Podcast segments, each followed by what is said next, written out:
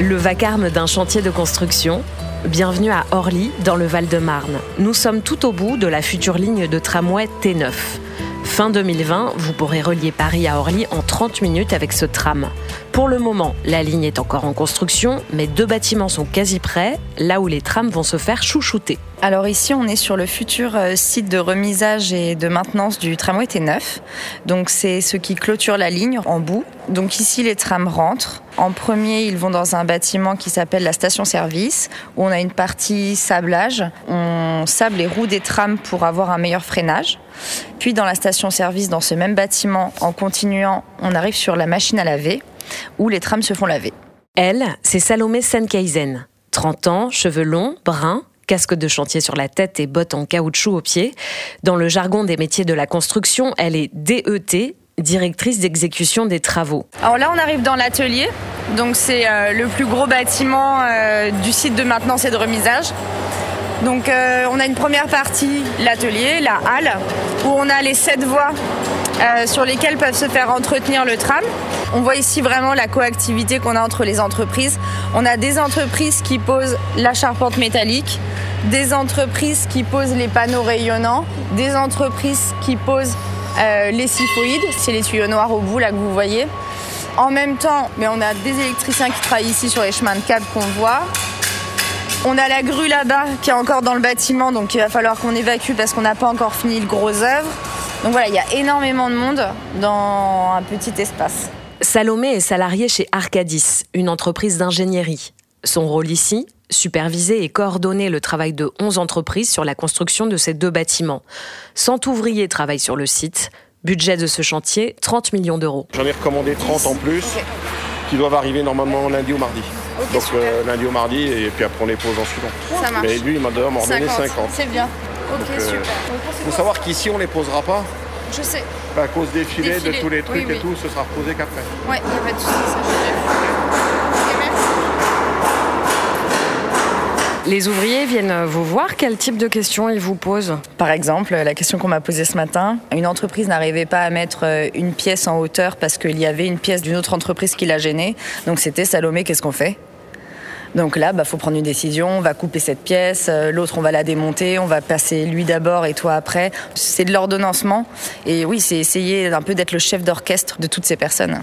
Et pourtant, quand elle était lycéenne en terminale scientifique, ce n'était pas le métier dont elle rêvait. Bah, ça a été un peu par hasard, on va dire.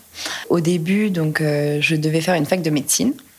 Et pour rigoler, euh, dans les différents choix qu'on peut mettre à la sortie du lycée, j'ai mis euh, la classe préparatoire du lycée Saint-Louis, parce que mon arrière-grand-père était prof de maths là-bas.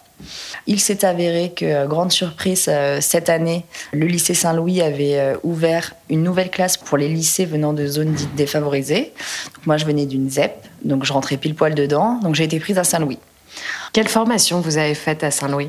J'ai fait euh, PCSI, voilà, puis PC étoile. Donc euh, c'est euh, physique et sciences de l'ingénieur, et ensuite je me suis spécialisée en physique-chimie. Donc ensuite j'ai passé les concours. Et euh, bah, finalement, au résultat, j'ai vu que les premières écoles que j'avais, c'était uniquement des écoles d'informatique. C'est quelque chose que j'avais jamais voulu faire. Donc, euh, bah, j'ai vu la cinquième école que j'avais, c'était le STP dans le classement. C'était une école spécialisée dans les travaux publics, bien classée, euh, avec des bons quotas en sortie d'école. Du coup, bah, j'ai dit go, on y va, on va faire de la construction. Mon père est ingénieur, donc je pense clairement que ça m'a vraiment aidé dans le fait d'avoir une, une connaissance des métiers de l'ingénierie et savoir que ça ne se résumerait pas justement au numérique et à l'informatique. Je savais déjà qu'il y avait d'autres choses. Euh, c'est pour ça que j'ai cherché. Clairement, le problème actuellement, c'est que le métier d'ingénieur, il n'est pas connu. Il est ramené aux mathématiques, au numérique, à l'informatique, qui sont des métiers qui sont beaucoup plus convoités par les hommes. Et du coup, les jeunes femmes euh, n'y vont pas, alors qu'en réalité, dans les métiers de l'ingénierie, on traite des sujets euh, qui sont dits convoités par les femmes, comme l'environnement, le climat, l'hydrologie. Donc euh, oui, mauvaise connaissance du métier de l'ingénierie. Aujourd'hui, Salomé ne regrette pas son choix. Est-ce que vous pensez que votre métier a un impact sur la société? Euh, oui, forcément. Il y a un tram qui va circuler euh, sur toute la ligne et qui va être entretenu dans les bâtiments qu'on construit.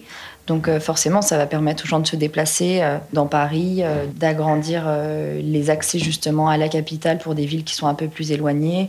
Ensuite, il est prévu de raccorder donc la ligne de tramway jusqu'à l'aéroport. Donc voilà, ça va encore permettre des déplacements plus aisés pour les gens. Donc oui, oui, on a un impact direct sur la société. Je refuserais de retourner à une journée type bureau. À être assis derrière un bureau, toujours au même endroit. Sur le chantier, ça change tous les jours. Vraiment, c'est très varié. On arrive, on ne sait jamais quels problèmes vont avoir les entreprises. Ça nous tombe dessus. Donc on se renseigne, on apprend jusqu'à trouver la solution parce que les mecs sont bloqués tant qu'on ne leur a pas apporté la solution. Donc voilà, on apprend tous les jours sur des sujets qui, quand on va se lever, on ne sait pas du tout lesquels ça va être. C'est aussi un métier où on a beaucoup de reconnaissance parce que euh, les ouvriers, c'est pas comme un cadre où euh, il n'a pas la langue dans sa poche, il va venir nous voir, il va nous dire Ah, toi, t'es bien, t'es génial, euh, j'adore comment tu travailles. Ce qui est bien, c'est que oui, il y a vraiment un rapport humain qui est franc. Un contact franc, des relations amicales qui se nouent, comme avec Paolo Fontana Rosa, le chef de chantier électricien. La première fois que j'ai rencontré, j'ai vu c'était une femme. Je dis Waouh, on est dans la merde. Je dis la vérité, je mens pas. Et en fait, quand je l'ai vu, pour ce jeune, j'ai dit, waouh, c'est encore, si elle avait un peu plus d'âge, j'aurais dit, bon, elle a peut-être du métier. Et quand j'ai vu qu'elle était jeune, j'ai dit, ça va être chaud, quoi. Mais elle, elle sait s'imposer. Et euh, ça, c'est bien. Ça, c'est bien. Moi, c'est ça que j'avais peur. Que comme c'est une femme, elle ne pourra pas s'imposer, mais en fait, elle s'impose. Et après, quand j'ai vu ses compétences, je suis resté sous le cul. Et euh, bon, il y a un peu d'amitié, euh, on se connaît depuis un an, mais c'est vrai que c'est quelqu'un de très, très, très, très compétent. Donc ça, il n'y a pas que moi qui le dis, tout le monde vous le dira. Salomé reconnaît d'elle-même qu'il n'a pas toujours été facile d'être une jeune femme à son poste dans un univers réputé masculin. Au départ, c'était assez compliqué. Il y avait des hommes qui voulaient pas travailler pour moi et qui restaient assis toute la journée. Euh, on m'appelait aussi la fille et pas par mon prénom. Donc ça, c'était un peu compliqué. Après, en évoluant, euh, voilà, le contact avec les ouvriers s'est amélioré. En revanche, il y a toujours eu, euh, avec les autres chefs de projet, par exemple, quand j'arrivais dans des réunions et que j'étais avec mon assistant qui était un homme et qui était plus âgé, on ne s'adressait pas à moi, on s'adressait uniquement à lui. Donc euh, non, non, plutôt compliqué au départ. Pour me faire accepter des ouvriers, du coup, euh, je me suis dit qu'il fallait que je comprenne leurs tâches et euh, ce qu'ils enduraient. Et de toute façon, je ne pouvais pas demander à des gens de couler 300 mètres cubes de béton en une fois si jamais moi je voyais pas ce que ça pouvait engendrer physiquement. Donc j'ai coulé, j'ai tiré le béton avec eux, j'ai eu des ampoules plein les mains. du coup, après, je faisais plus attention en plus à ce que je leur demandais. J'ai ferraillé, donc je suis rentrée des soirs tout orange chez moi parce que la ferraille, ça fait des traces oranges. Donc j'ai vraiment la main à la pâte et ça leur a vraiment plu. Ils m'ont dit que personne n'avait jamais fait ça, en fait. Au final, je pense que les ouvriers m'acceptent plus maintenant parce que justement j'ai trimé au départ et qu'un homme n'aurait pas eu à le faire. Est-ce que vous auriez un message pour les jeunes filles qui vont euh, mettre leurs écouteurs et écouter le podcast? Euh, Je vais leur dire de oser au départ oser s'engager dans des filières ou dans des écoles qui sont masculines. Elles vont retrouver un cocon féminin et elles vont s'y sentir bien. Ça, il n'y aura pas de souci, j'en suis sûre. Et ensuite, c'est de persévérer. Persévérer parce qu'au départ de la vie professionnelle, dans un milieu masculin, on n'est pas avec des étudiants, donc on n'est pas avec des gens qui sont aussi sensibles que nous sur le sujet de la parité. On est avec des gens qui ont des stéréotypes plus ancrés en eux. Donc voilà, au départ, vraiment persévérer, ça peut être dur, mais ça va passer. Ça va passer et moi, aujourd'hui, je suis épanouie. Euh, je rêverais vraiment de faire aucun autre métier. Je pense qu'il faut effectivement mettre en valeur des figures féminines qui sont des figures modèles. Ça peut être des femmes réelles ou même des femmes fictives. Par exemple, euh, comme Dr House, qui est voilà, un homme scientifique. Euh, il faut également des femmes comme ça, des héroïnes de série euh, voilà, auxquelles les jeunes filles peuvent s'identifier. En attendant une série télé sur une femme ingénieure, je vous donne rendez-vous pour une prochaine rencontre avec de jeunes ingénieurs qui, chacun dans leur domaine, contribuent à changer le monde. C'est Le Sens des idées, le podcast de l'ingénierie engagée. À bientôt.